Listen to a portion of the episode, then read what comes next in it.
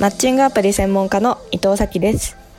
この番組では恋愛メディアの編集長として800人以上にインタビューを行い恋愛に関する悩みや疑問を解決してきた私が恋愛の黒歴史や失敗談を体験者の方のお話を聞きながらアドバイスや恋愛の悩みに答えていく恋愛のお悩み相談番組です。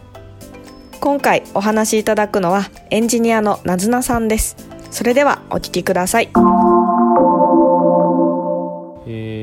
で今日の、えー相談なんですけども、えー実はですね自分には小学校の頃からずっと好きな子がいまして、で、えーまあ、何度か告白もしたりして一応大学3年生の時に付き合うことができたんですけども、彼女が大学の入学と同時に沖縄の方に、えー行きまして言ってしまえば遠距離うん恋愛っていうことだったんですね。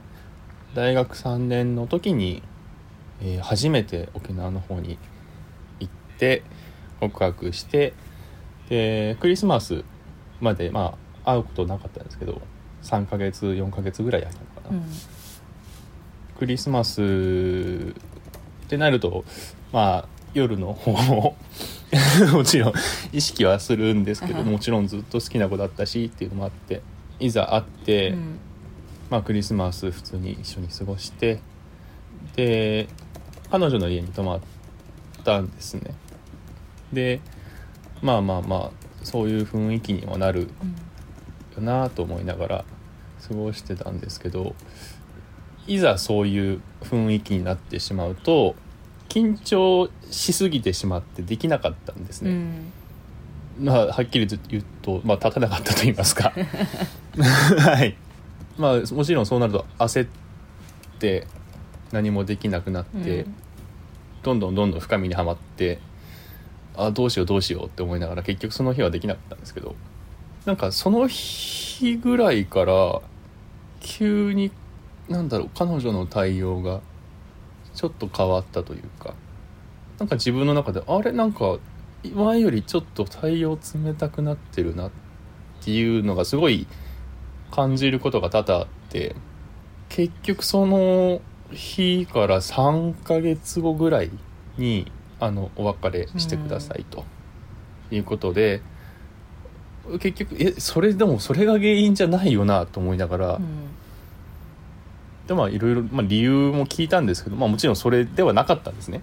全然別の理由でもともと別に好きとかっていう感情なかったって言われたんですよ、結局。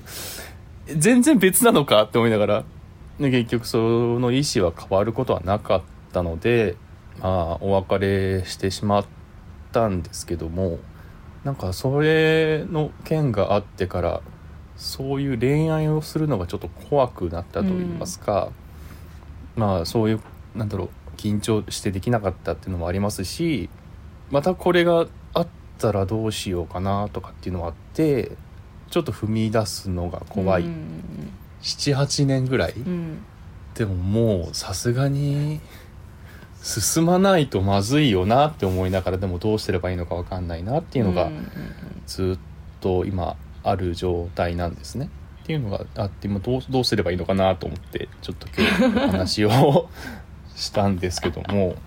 これめちゃめちゃなんか下ネタになっちゃいそうですけど その時って、えっと、なずなさんも初めてで向こうも初めてだったんですか？自分は初めてでした。うん。彼女は分からないです。もしかしたらっていうなるほど。もう沖縄行ってますからね、ちょっと開放的な感じになってそうです。ね それはあるかもしれないです。はい。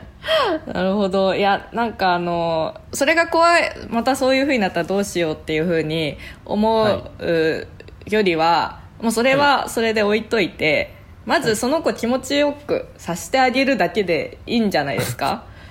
なるほど。そしたら女の子だってそのなんだろう気持ちかったらまたリピートしようってなるし、ゴールをちょっとそこに持ってかなもうちょっと手前に持ってったらいいと思いますよ。そこまでいかなくても、まあ、行ってほしいですけど、こっち側としても、その最後まで相手にも満足してほしいなって気持ちはあるんですけど、とりあえずその1個前で自分が気持ちよくなるみたいな女の子女の子側が気持ちよくなるっていうところを、なんかその目指した方が気持ち的にも楽だし自分がなんか行かなきゃ行かなきゃとかね。最後までしなきゃじゃなくてうん。そっち女の子側を気持ちよくさせなきゃみたいな 気持ちになった方が多分それそれを何何回かすれば多分そのその行為自体にもなれるし、はいはいはい。経験人数がめっちゃ多い人ってめっちゃめちゃうまくないですよ全然。関係ないです。全然関係ないですよ。なるほど。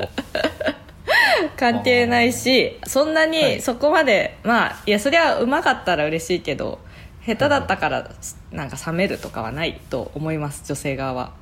だからなんか形式ばってるとかじゃなくてだから一生懸命だなの方が嬉しいと思いますよ。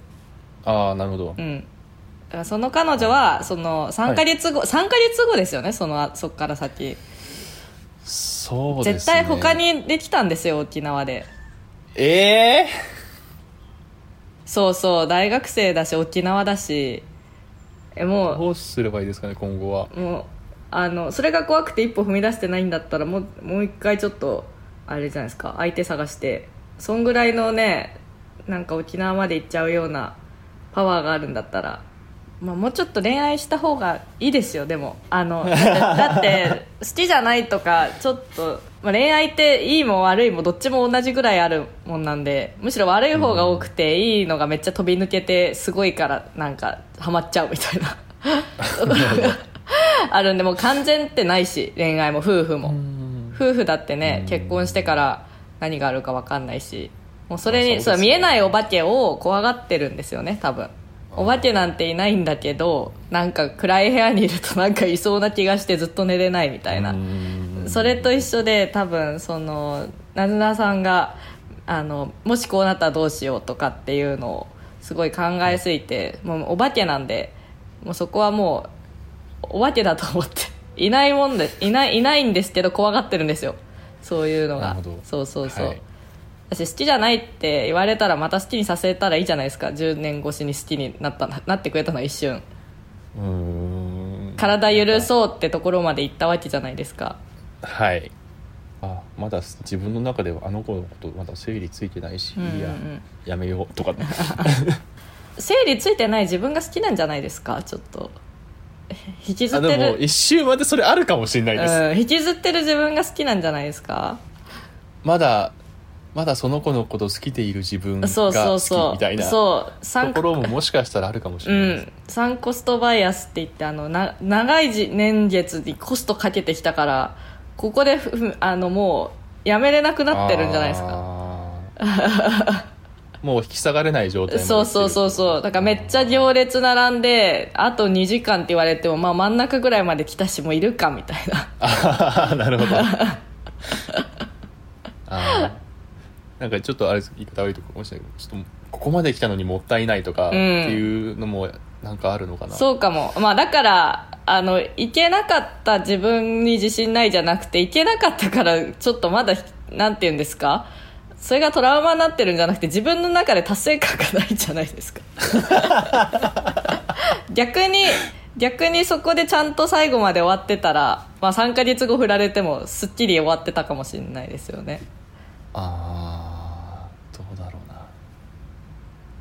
でそれがまずいやー確かにそうかもしれないな。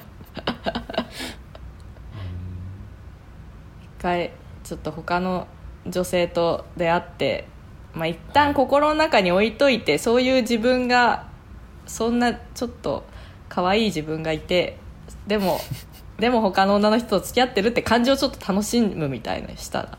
ああなるほど。はい。はい好きだけども。好きだけどもこっちの女性のことも大事にしようって思う自分可愛いみたいな。それいいのかなって思っちゃいそうでもたまに。うんそっか、うん、むしろ28年の中でそんだけ好きで入れ入れる経験って人ってあんなないじゃないですか。私もそんな十何年追っかけたことないしそういう経験できただけで俺すげえって思ったらいいんじゃない？そんな人なかなかいないじゃないそうですね秒速5センチメートル的な。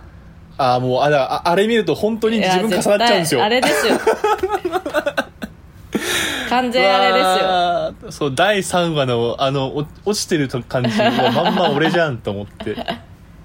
完全あれですよ。完全あれです。秒速5センチメートル現象ですよ本当重なっちゃうんですようねん、でもあれってまああの、はい。切ないなって思いますけど結構狂気だなって思いますもんあのあの人主人公。確かに。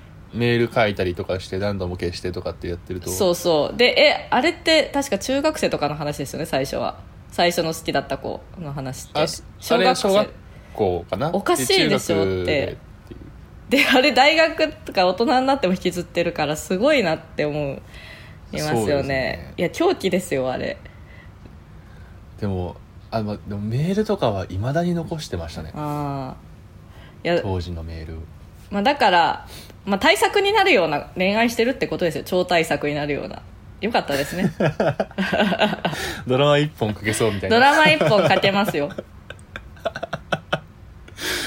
ほど、はい。あなんかそれだけのことをしてきたんだってそうそうそうそう。新しく。そう。なんか僕のドラマあの超大作はあるけど別の映画撮り行きましょうっていう、なるほど、はい、第4部やりましょうっていう。第4部を新しく。わ、は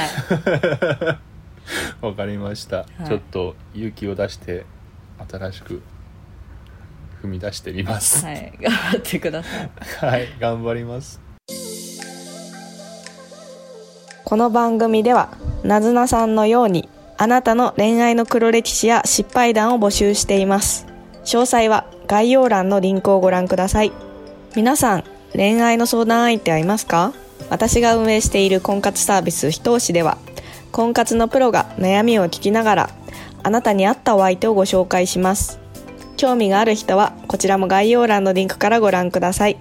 このエピソードを聞いてのあなたの感想を Apple Podcast のレビューでお待ちしています。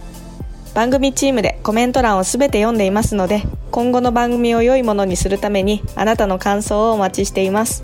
Spotify でお聞きの方は番組フォローをお忘れなく。フォローするだけで番組のサポートにつながりますのでご協力お願いします。来週も日曜日の18時に最新話が更新されます。放送をお楽しみに。お相手はマッチングアプリ専門家の伊藤咲でした。